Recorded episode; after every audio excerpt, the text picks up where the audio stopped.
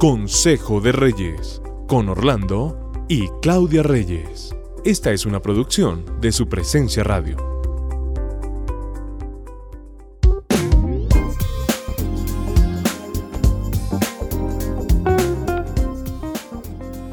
Un saludo tengan todos ustedes hoy en nuestro programa, nuestro devocional Consejo de Reyes, que junto con mi esposa siempre estamos muy, muy pendientes de hacer y de compartir con todos ustedes. Un saludo muy especial. Buen tiempo para todos, les deseamos en este día a todos nuestros oyentes. ¿Cuántos años llevamos de casados tú y yo? 34 hmm, años de casados. 34, muy bien acertado. Sí. Pues recibimos una pregunta de una oyente que nos dice lo siguiente. Tengo 37 años de matrimonio y mi esposo todavía grita mucho hmm. y algunas veces intenta golpearme. Él se apartó de Dios. Gracias por su respuesta. No, tremendo. Y tremendo porque sentí esta pregunta más bien como una queja, como un lamento de una esposa después de 37 años de matrimonio diciendo, todavía mi esposo me grita y algunas veces intenta ser violento conmigo hasta el punto de golpearme. Imagínate que esto puede ser más común de lo que podemos imaginar. Yo creo que sí, es 37 años, pero se puede presentar a los 34 o se puede presentar a los 5 o al año de casados. Y es muy preocupante que estos temas de violencia dentro de una casa se presenten y más en, una, en, un tiempo de matrimonio como estos, ¿no? Sí, pero fíjate que digo yo que es como un lamento porque al parecer esto ha pasado siempre y no deja de pasar. Entonces esta escena puede ser más común, como tú dices, de lo que creemos. Sí.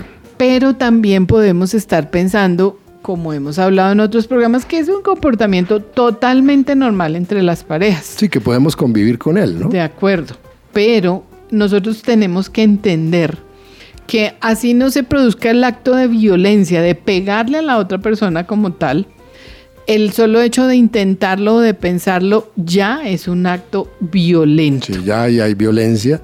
Uno tiene que entender, sabes, que vivimos en culturas muy violentas, que escuchamos noticias violentas todo el tiempo y que generalmente hemos sido hoy o hemos crecido en familias violentas y que estamos replicando nuevamente estos comportamientos y estos hábitos en nuestra nueva relación, en nuestro, en, nuestro matrimonio. Ahora, nos preocupa mucho que esta señora de 37 años de matrimonio sigan con estos comportamientos. ¿O será que eso nació hace muy poco?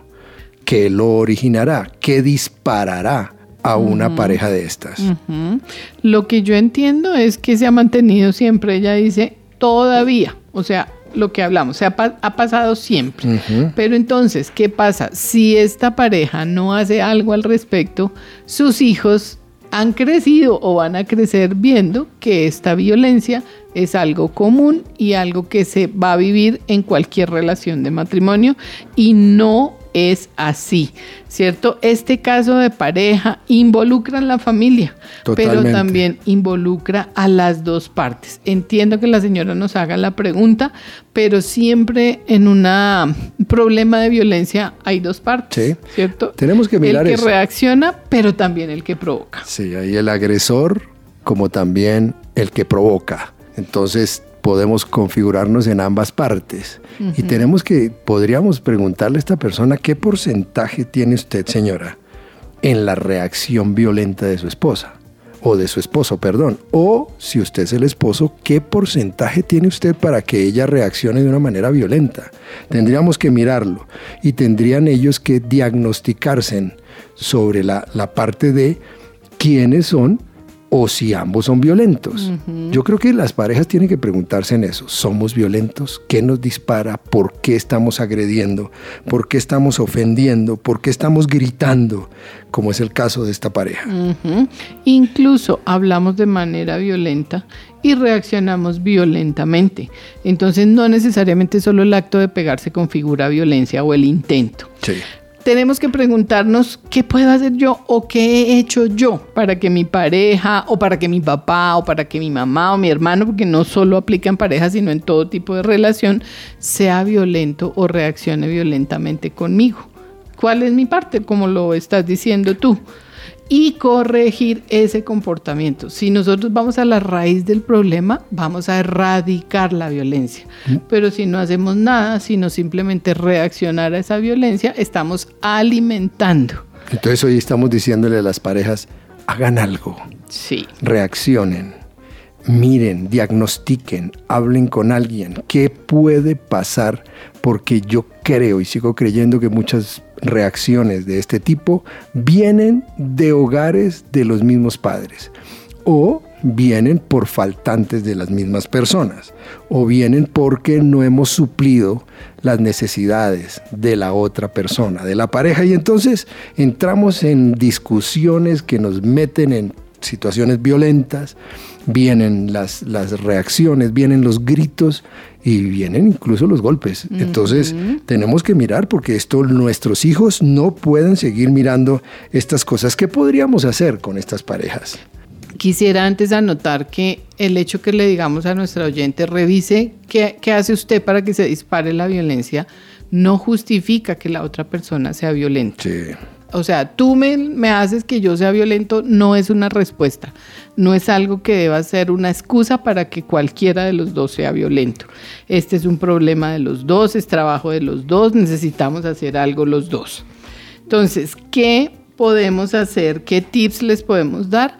Reconocer que la violencia, como la envidia, como el orgullo y muchos otros comportamientos están, existen dentro de nosotros. Yo creo que sobre todo el orgullo el orgullo en una pareja hace que nosotros sigamos en círculos viciosos y las parejas tienen que revisar esto porque el orgullo definitivamente nos puede meter en violencia y la envidia es algo que, que también nos puede disparar, además de la competencia. Entonces dentro de nosotros tenemos que mirar a ver, vuelvo y repito, ¿qué te dispara? ¿Qué es lo que está pasando en los dos? Tenemos que revisar esta parte. Ahora, como estábamos hablando, pues no podemos aceptar que estas conductas violentas se vuelvan un estilo de vida y estos comportamientos se vuelvan totalmente normales y repetitivos, frecuentes en nuestras casas. Eso no es normal, no es normal que nosotros sigamos en esto. Al momento de reconocer que esto existe dentro de nosotros, también tenemos que reconocer que solo nosotros podemos controlarlo. Nosotros debemos manejarlo y esto no es culpa de nadie. Está dentro de mi círculo de influencia tener control de eso. Depende totalmente de mí. Ahora, eh, hay causas, ¿no? Que también tienen que revisar. Hay respuestas muy fuertes o hay respuestas burlonas o hay respuestas que siquiera no es verbal, sino de actitudes que pueden disparar la violencia en una casa. Entonces, estas situaciones tenemos que seguir mirando si son actitudes que nosotros tenemos dentro de nosotros mismos y que la otra persona no está soportando. Tenemos que huir, huir de estos comportamientos violentos, porque esto nos puede meter en reales problemas. Hay que tener claro que nadie tiene derecho de tratarte violentamente, pero también tú tienes que saber que no lo puedes provocar. Finalmente, el huir nos hace ser libres de pecado. Es como cualquier cosa. Si yo voy a pecar, mejor salgo corriendo. Entonces, si voy a pelear, si voy a ser violento, mejor huyamos. Mejor huyamos, pero tenemos que solucionar. Ahora, con respecto a este hombre que se alejó de Dios, que se me hace que es muy difícil, es un aspecto de venganza, creo yo. Este hombre se aleja de Dios a raíz de todos estos comportamientos violentos que han tenido y entonces yo sí recomendaría y recomendaríamos a esta mujer interceder por este hombre y buscar ese acercamiento y sobre todo que se perdonen. Si no hay perdón, va a ser muy difícil que esa violencia vaya cesando. Por eso el Salmo 37, 8 a 9 dice, no des lugar al enojo, ni te dejes llevar por la ira.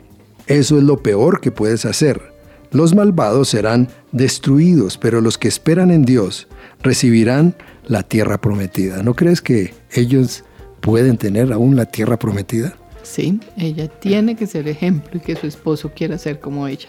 Los bendecimos.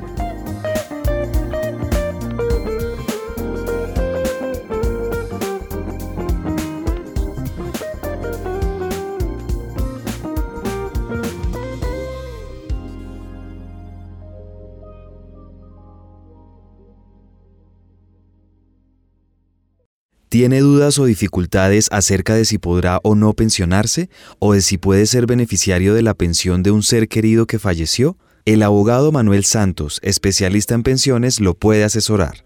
Comuníquese llamando o escribiendo al 301-459-5697 y agende una asesoría inicial gratuita. Acabas de escuchar Consejo de Reyes. Encuentra este y todos los episodios de nuestro podcast en tu plataforma de streaming favorita y también en la página web supresenciaradio.com.